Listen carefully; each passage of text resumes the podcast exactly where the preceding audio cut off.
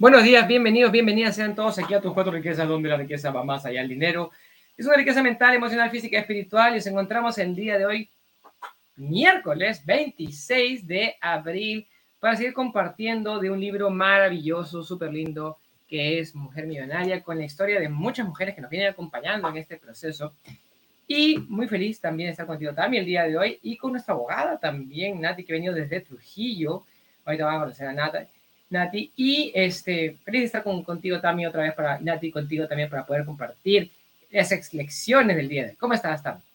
Buenos días, Mario. Buenos días a toda nuestra comunidad que ya se viene conectando y nos regala muchos corazoncitos, comparte, porque sabemos que este proceso de la educación financiera puede que no sea muy fácil y puede que pensemos que estamos solos o qué hacer, cómo hacerlo, eh, qué más debo seguir. Y entonces este programa es especial para eso, para compartir esos aciertos, esos desaciertos, compartimos historias, compartimos libros, experiencias, donde nos hacen identificarnos, podemos inspirar a las personas y nos ayudan a sacar nuestra mejor versión. Así que hoy continuamos con las lecciones de Mujer Millonaria y tenemos a una gran amiga, amiga desde el colegio. Desde el colegio hemos estudiado juntas y hoy es parte de nuestro equipo también, de, todo lo que es el semillero de líderes y nos va a compartir mucho de su historia porque ella también es una mujer millonaria. Así que seguimos con estas bellísimas lecciones. Bienvenida, Nati. ¿Cómo estás? Cuéntanos un poquito sobre ti. Gracias, gracias Mario, gracias Tami por la invitación. Bueno, yo soy Natalie López, para todos los que no me conocen. Soy microbióloga de primera profesión, abogada de segunda. Segunda, y de ahí está la tercera, la cuarta, ¿qué más? No sé. vamos este, en este camino que me invitaste. Muchas gracias por invitarme. Hemos pasado, tenemos una historia bastante bonita, bastante, de bastante aprendizaje y creo que eso nos ha ayudado o, me ha ayudado a crecer eh, espiritualmente, económicamente, físicamente. Ah, si hay un antes y un después de Nati, es que antes yo era así, y ahora ya me río, ya celebro, hasta cuando me equivoco, bravo.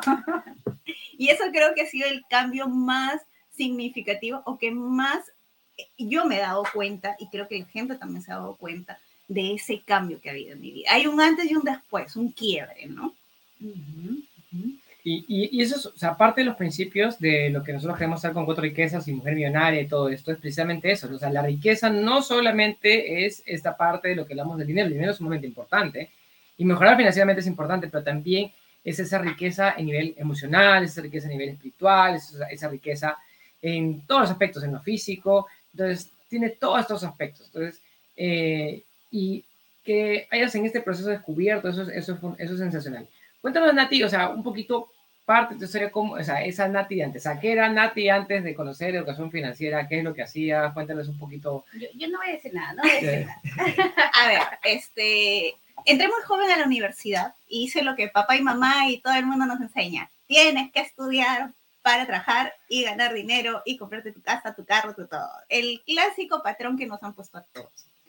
Lo hice, entré muy joven a la universidad, terminé el colegio, ingresé, estudié microbiología, que fue una carrera que fue por complacer a mamá. En realidad mi vocación siempre fue ser abogada y siempre tenía claro que en algún momento de mi vida me tenía que ser abogada porque era lo que me nacía a mí era mi, mi, vocación, mi yo interno, decía, abogada, abogada. Y estudié, estudié, terminé la universidad, hice mi maestría y en el interín de hacer la maestría me jalan para, llamar, para trabajar en una universidad. Me dediqué casi siete años, ocho años a la docencia universitaria. Empecé muy joven dictando en posgrado, en pregrado. Es más, yo empecé en posgrado y luego bajé a pregrado. En lo normal es pregrado y luego post Así que eso fue. Y eh, los sueldos de aquella época eran sueldos bastante bajitos. No, no, pero yo me sentía feliz haciendo mi trabajo. Me gusta enseñar, me gusta esa, esa parte de mi vida, esa, esa faceta de mi vida. Y me dediqué por muchos años Y una vez ingresé a la docencia ya en un pregrado bastante estable, tomé la decisión de iniciar mi carrera de derecho. Fue muy sacrificado porque yo trabajaba en dos universidades, he llegado a trabajar en cuatro universidades juntas, y trabajaba y regresaba, trabajé en Chimbote, que es también una ciudad del norte del Perú, y iba a Trujillo a estudiar. Entonces vivía en el viaje y vivía en ese jetreo durmiendo dos horas diarias, tres horas diarias. A veces no dormía y empalmaba a dictar clase. Y llega un momento en que tú dices, no puedo más, pero es tu sueño. Y entonces cuando tú tienes un sueño interno, no sabes de dónde sale la energía, pero sale la energía para cumplir. Eh, era el primer puesto de mi promoción en Derecho. No sé cómo lo hacía trabajando y estudiando, pero yo creo que cuando estás en el lugar adecuado, eres como un pececito en el mar. Nadas por impulso del mar, así, se te hace muy fácil. Encajaba en eso y llegó un momento en donde tuve que tomar la decisión. Si quería dedicarme al derecho, tenía que renunciar a mi trabajo y hacer mis prácticas que eran necesarias. Y tomé la decisión de renunciar a mi trabajo, a un trabajo que era estable, e irme a la nada y quedarme sin un sol, sin nada, así, sin nada de ingresos, durante más de un año. Y entonces ese fue el primer punto en donde me quedé así, vacía, vacía por fuera, pero llena por dentro. Y realmente esa, esa parte es muy importante, porque muchas de las personas que nos siguen, que, que, están aquí con nosotros, tenemos ese miedo, ese miedo de decir, pero ya hice una vida, ya tengo un recorrido, ya tengo hasta resultados, pero no es lo que quiero, no es lo que me llena, necesito algo más, pero tengo miedo de ir en búsqueda de ese algo más, porque es ingresar de cero, pero realmente es ingresar de cero. ¿O cómo, cómo fue esa parte? ¿Qué pasó por tu cabecita? ¿Cuáles fueron esas emociones? ¿Por qué te decidiste hacerlo? Porque yo sabía en mi interior eh, que ese era mi camino que mi misión, o sea, para mí la docencia siempre va a ser algo importante, siempre me va a gustar, es más, eh, sigo buscando la, la oportunidad de regresar al campo de la docencia enseñando derecho, ¿no? Pero hay algo, yo, yo he sido, paréntesis a esto, yo, yo desde los 6 hasta los 23 he sido bailarina de ballet. Y cuando entraba al teatro, yo sentía una energía que va desde los pies hasta la cabeza, que no es descriptible es algo que cada persona tiene que, que sentir. Volviendo al tema, cuando yo litigo, siento esa misma emoción. Estoy en un teatro a punto de salir a un público y es increíble. No hay día, no sé si son nervios, no sé si es adrenalina, no sé, pero siento que ese es mi lugar. ¿Me he equivocado? Sí, me he equivocado. Paso, todas mis audiencias son un proceso de aprendizaje pero es divertido, me divierto, lo disfruto, apunto. Es más, hasta a veces ha surgido con la fiscal, es un tema, doctora, pero ¿por qué se pelea conmigo? Yo no me peleo con usted, yo hago mi trabajo. Si quieres, no vamos a tomar un cafecito. Pero es que es lo divertido, a mí me gusta eso, me encanta. Es como que yo estoy en mi teatro haciendo mi baile, este, el cualquier baile del, del ballet, las 600 cascarones que sea, yo siento que cuando entro a una audiencia hago eso, hago mi baile, mi interpretación, mi, mi, tiene que salir ese yo fuerte, ¿no? Ya después, ya, pues otra vez sigo haciendo pero, pero, qué interesante que, o sea, vincules litigar, que para mí me, me, da de terror, ¿no? O sea, con los a, bailar ballet, ¿no? Entonces, y, y, eso es parte de ser artista, o sea, parte de, de, de, de ser, eh, de tener ese arte, ¿no? O sea, convertir tu profesión en un arte es una cosa sumamente interesante. O encontrar esa, esa pasión es, es, sumamente interesante. Y, me parece bien interesante eso también, que es, hay un principio que decimos que es quemar los barcos. Quemar los barcos, que es cuando tú dices, estoy yendo hacia mi propósito, estoy yendo hacia mi camino, estoy yendo hacia lo que me encanta, o sea, quemo los barcos. O sea, y a esa donde dices, renuncio a mi sueldo fijo, renuncio a lo que gano, renuncio a lo que estaba recibiendo, no me importa quedarme sin nada y voy hacia adelante y por ahí también va, va, va ese camino. Entonces, me, me fascina. Es, es, y la artesana, entonces, encontrarte una profesión, en este caso para ti, la, la, parte legal, que, que, a mí me asusta, pero bueno, cada quien con su gusto, te, genera el, entusiasmo como el el, el bailar ballet.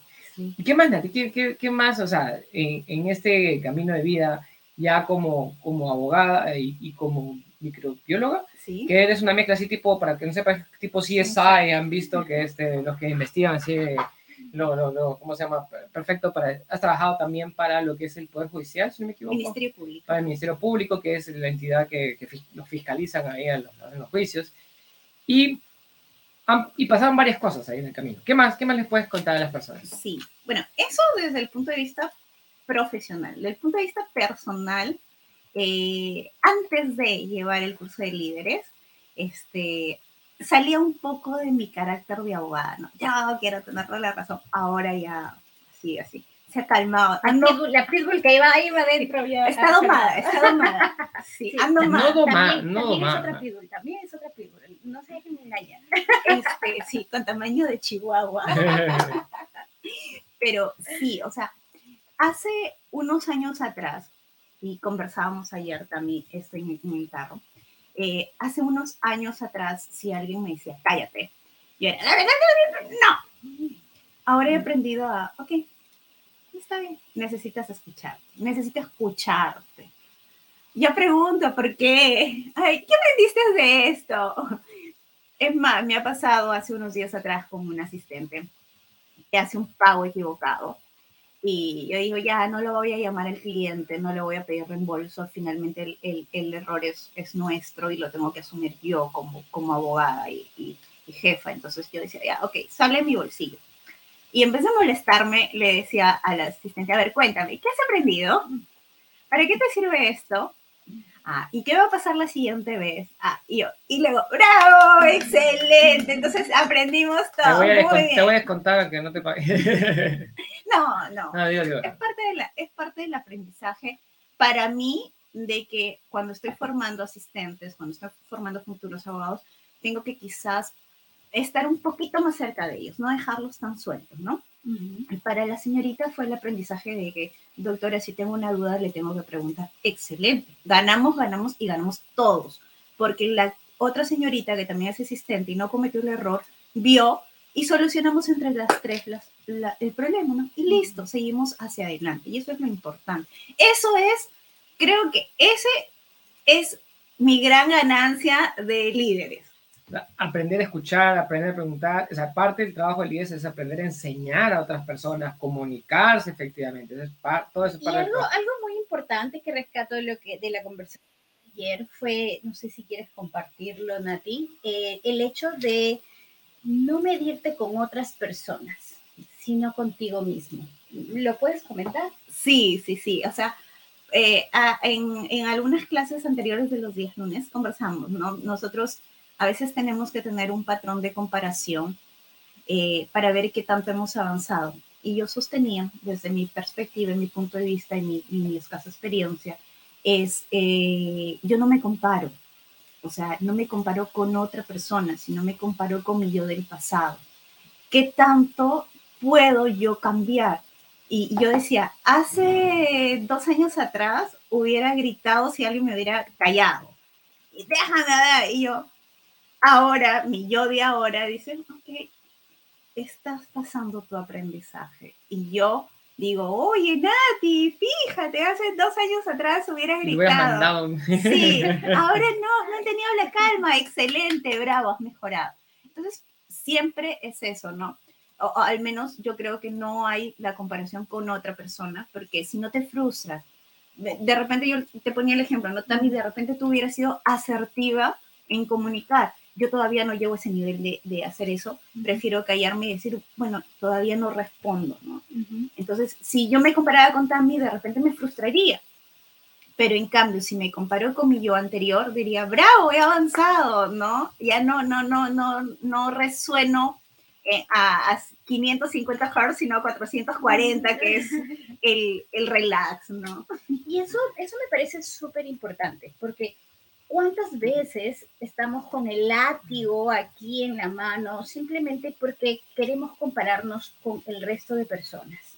Y el compararnos con el resto de personas, como tú nos comentas, nos puede generar ansiedad, nos puede generar el hecho de decir, estoy súper lejos de lo que quiero llegar y mejor esto no va conmigo, te puede poner triste, te baja la autoestima, ¿no? Entonces son muchos factores los que pueden ocurrir si tú quieres compararte con otras personas. Entonces, lo importante y la lección que, aprendíamos con Nati es, si te vas a comparar, porque el ser humano tiende a compararse, compárate contigo mismo.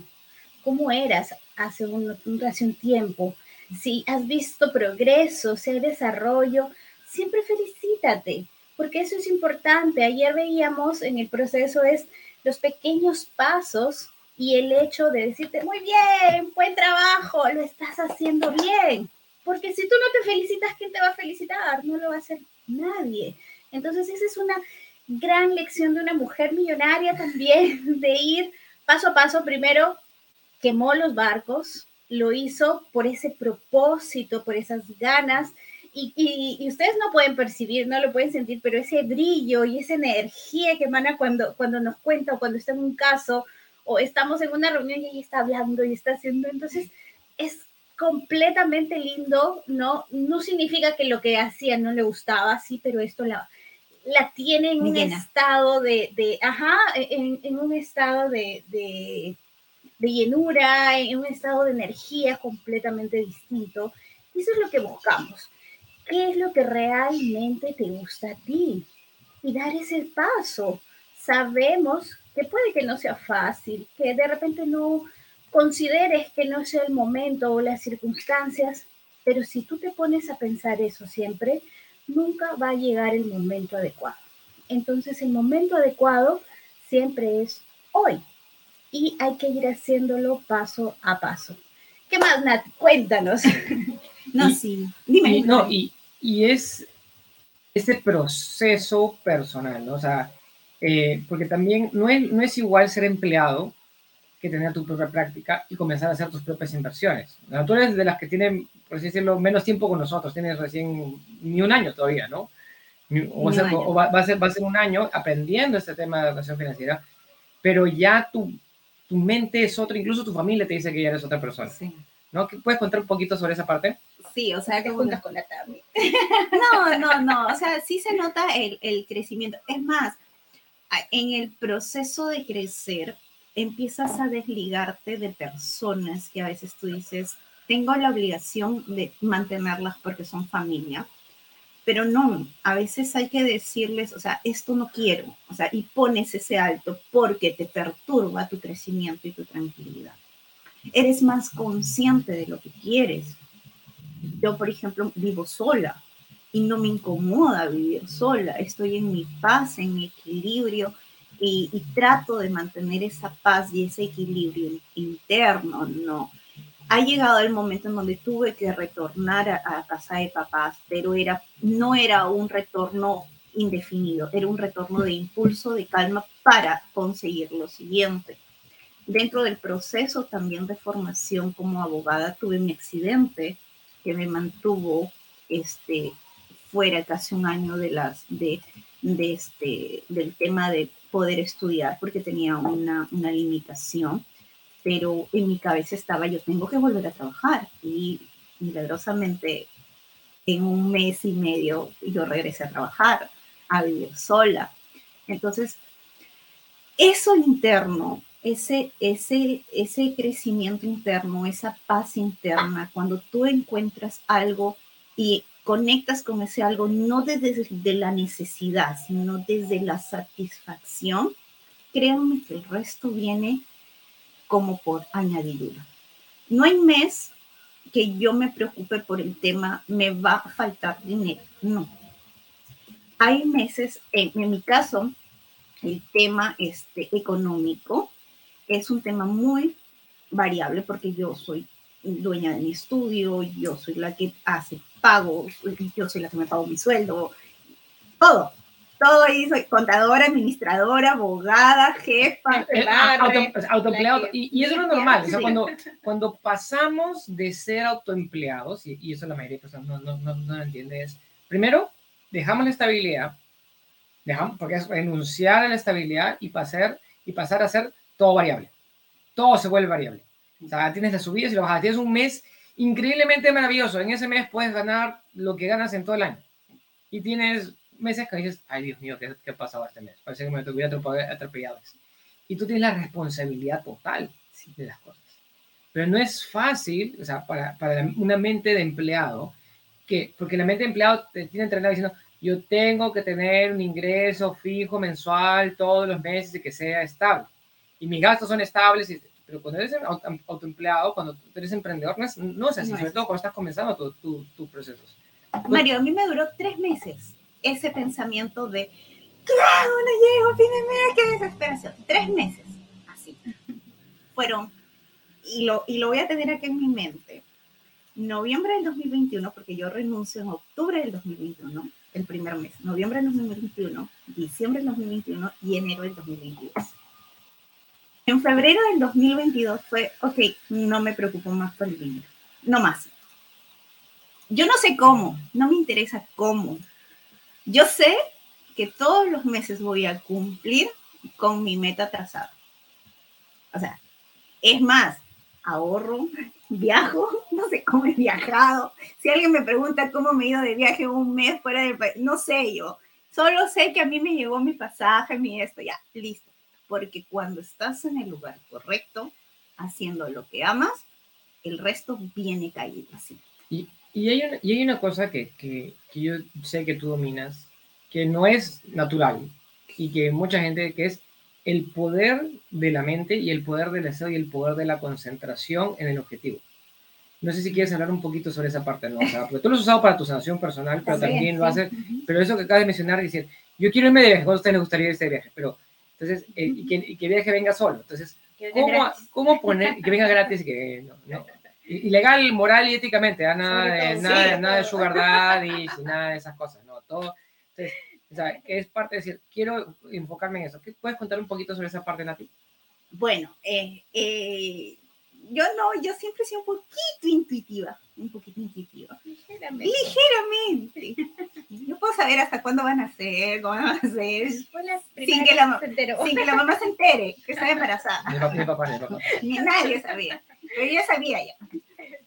No, no sé, es un, es un don, es algo que no, no sé de qué manera, eh, pero en el año 2013, en diciembre, yo sufrí un accidente. Eh, tuve una luxofractura de C5, cervical, vértebra cervical 5, 6 y de 1. Eh, aquí donde me ven tengo titanio acá, acá, puestito. Para los que no hablan, para los que no hablan microbiólogo, ni doctor, ni biólogo, o sea, se, la columna, las vértebras, ¡crack! Me reconstruyeron. Como Robocop. Como Robocop. Algo así. Tuve ruptura de ligamentos, varias cosas más. O sea, fue, fue, un accidente de tránsito trágico que, sí. que te, te, destruyó parte de la columna. Sí, de los ligamentos también que sostienen acá en el cuello, anteriores y posteriores, uh -huh. eh, oído, nariz, acá pómulo, o sea, varias, fue muy, muy fuerte. Son, fueron cinco vueltas de tonel 160 kilómetros por hora. Es una bendición de nadie. Sí, sí. Un milagro. Un milagro. Nadie entiende por qué. Lo cierto es que creo que un mes antes de ese accidente había llegado a mis manos un libro que se llama Medicina Cuántica de Deepak Chopra. Y yo había empezado a leer, creo que me había quedado en la mitad del libro cuando, estaba, cuando sucedió el accidente, que, que decía que nosotros tenemos la eh, capacidad de autosanarnos.